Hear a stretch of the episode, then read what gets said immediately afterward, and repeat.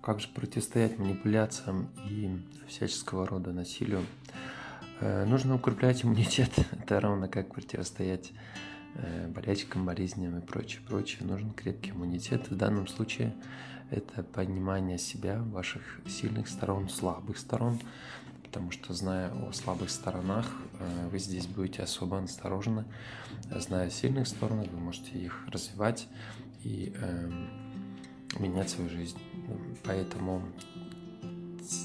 слышать свои сильные и слабые стороны и, конечно, уметь э, распознавать свои чувства, потому что как раз за счет э, управления эмоцией э, порой вот жертва и проникает в манипуляцию, в давление и прочее, прочее.